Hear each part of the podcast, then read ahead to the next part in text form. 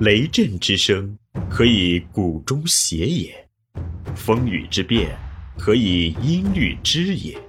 玄于语叹而知造湿之气，以小明大。东方哲学是世界文化史上重要的精神财富，对中华民族乃至对东方各国都产生了极为重要的影响。东方智慧导读系列，正是一本普及性的东方哲学读本。欢迎收听。玄宇文化独家出品的《东方智慧导读系列之无中生有的自然之道》，老子导读，刘丰涛编纂。第十集：老子之道的脉络九，道之脉络二。十五章：古之善为道者，微妙玄通，深不可识。夫为不可识，故强为之容。欲兮若东涉川，游兮若渭似林。偃兮其若客，涣兮其若灵士。敦兮其若朴，旷兮其若谷。混兮其若故。从事于道者，同于道。同于道者，道亦乐得之。本章四个“道”字，很明显的是指自然无为之道。老子认为，西言是合于自然的。西言意思是不施加政令，狂风骤雨般的暴政是维持不久的。为政如能自然无为，社会自然平平安安。二十四章：起者不立，跨者不行。自见者不明，自是者不彰，自伐者无功，自矜者不长。其在道也，曰于时坠行，物或物之，故有道者不处。老子在这里告诫人们，不要自我夸耀、自我矜持。本章所说的道的含义，即在于戒金戒罚，这层意义的道同于德。二十五章，有物混成，先天地生，吾不知其名，强自之曰道，强为之名曰大。故道大，天大，地大，人亦大。域中有四大，而人居其一焉。人法地，地法天，天法道，道法自然。本章所说的道。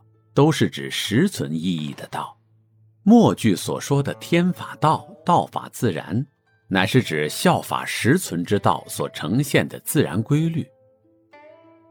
三十章，以道佐人主者，不以兵强天下，其势好还，师之所处，荆棘生焉。大军之后，必有凶年。善有果而已。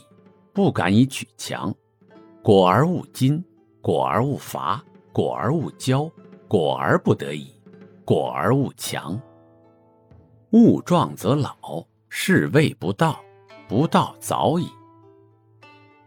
用道辅助人主，这个“道”字是指柔道或不争之道，蕴含着不逞强、戒矜、戒伐的意思。物壮的壮。含有称雄逞强的意思。本章所说的道，很清楚的是指勿逞强、勿金、勿伐。反之，逞强、金伐就不合于道了。这层道同于德。三十一章：夫兵者，不祥之器，物或物之，故有道者不处。兵者，不祥之器，非君子之器。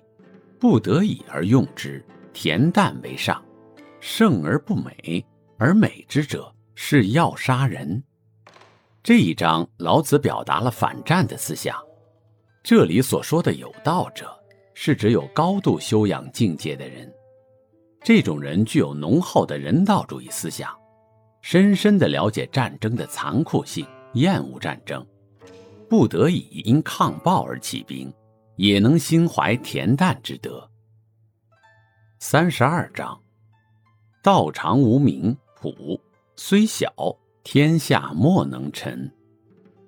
天地相合以降甘露，民莫之令而自君。始至有名，名亦既有，夫亦将之止，知止可以不殆。辟道之在天下，犹川谷之于江海。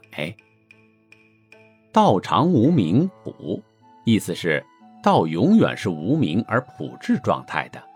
这个道指形而上无名无形。本始的实存之道，辟道之在天下，由川谷之于江海，是说道为天下所依归，正如江海为河川所流注一样。这个道是指处下之道，处下是老子重要思想之一，这是专就人生而言的，非行上之道。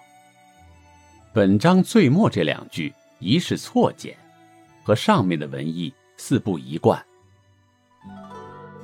这里是玄宇文化东方智慧导读系列之无中生有的自然之道，老子导读。感谢您的收听。思而变，知而行，以小明大，可知天下。